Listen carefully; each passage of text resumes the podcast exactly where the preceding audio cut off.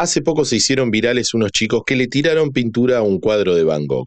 Lo que buscaban era llamar la atención para pasar su mensaje, maten al petróleo. Hoy, en alta tensión, nos metemos en ese debate.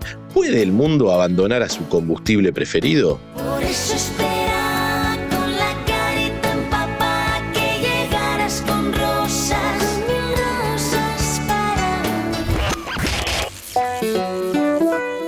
Alta tensión. ¿Cómo va? Bienvenidos una vez más a Alta Tensión, el podcast de interés general sobre energía. Los pibes que escracharon a Van Gogh militan en un grupo que se llama Just Stop Oil. En castellano sería simplemente terminen con el petróleo, pero en inglés suena mejor. El escrache del museo no fue su única acción. Hace poco cortaron calles en Londres, interrumpen partidos de fútbol, trepan puentes, los meten presos. En fin, en cada acción dicen lo mismo. ¿Por qué te escandaliza que haga esto? Lo que debería escandalizarte es que estamos destruyendo al planeta. Hace poco le preguntaron a Arnold Schwarzenegger qué opinaba y dijo, I'll be back. I'll be back. I'll be back. No, mentira, dijo que estas personas están bien intencionadas, que están reaccionando a las promesas que les hicieron y que no se cumplen. Y Arnold tiene razón. Los países y las empresas prometen hace tiempo que van a eliminar los combustibles fósiles para reducir emisiones de gases de efecto invernadero para evitar el calentamiento global. Y las emisiones siguen subiendo. ¿Por qué? Básicamente porque la economía crece, el consumo de energía crece y eso se lo debemos sobre todo al desarrollo de países históricamente pobres, como China, India, Vietnam, Indonesia. Esos países para producir lamentablemente necesitan petróleo, gas, carbón, necesitan energía y con eso en mente se nos presenta un dilema claro. ¿Seguimos creciendo o no? ¿Estamos dispuestos a renunciar a los autos, a los aviones, a los viajes, al aire acondicionado, a comprarnos otro par de zapatillas? El petróleo nació como un negocio de iluminación con el querosén en la década de 1860. A principios del siglo XX, el automóvil lo convirtió en el combustible por excelencia y desde entonces no podemos vivir sin petróleo.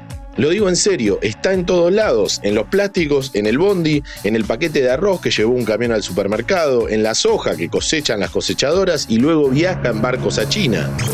Esto lo sabe la gente de Just Stop Oil y otros miles de grupos ambientalistas en todo el mundo. No son ingenuos. Algunos sí están convencidos de que el mundo tiene que producir menos, consumir menos, crecer menos. De hecho, algunos creen que la humanidad es prácticamente un error, pero otros creen que hay tecnologías que pueden reemplazar rápidamente al petróleo, básicamente con energías renovables pero podrán. Hoy consumimos casi 100 millones de barriles de petróleo por día. Esto es más o menos el 30% de la energía que consume el mundo. Después lo sigue el carbón y el gas, sumando los tres más del 80% del total. Muchísimo. La mitad del petróleo se usa para transporte en caminos. Después está la petroquímica, los aviones, la industria, la generación de electricidad, etc.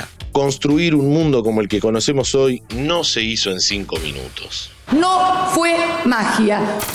Y cambiarlo no va a suceder en 5 minutos tampoco. Imagínate que hoy en el mundo hay 1.400 millones de autos circulando. Hacer que todo eso sea eléctrico no solo es difícil, sino que también consume mucho petróleo, porque necesitas aumentar al mango la producción de litio, de cobre, de acero, de aluminio, etc. Y después tenés que generar electricidad renovable para darle energía a todos esos autos.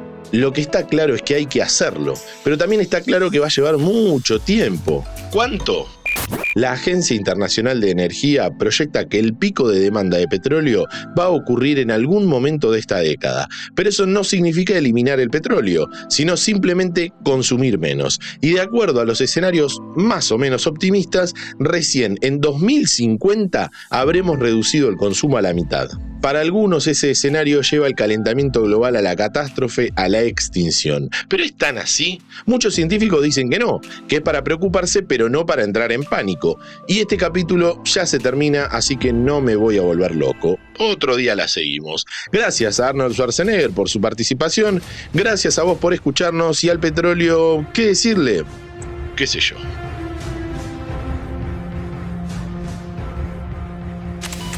Este episodio fue una producción de Interés General Podcast. Desde el 2020, acompañándote todos los días. 5 minutos. Para que conozcas algo nuevo.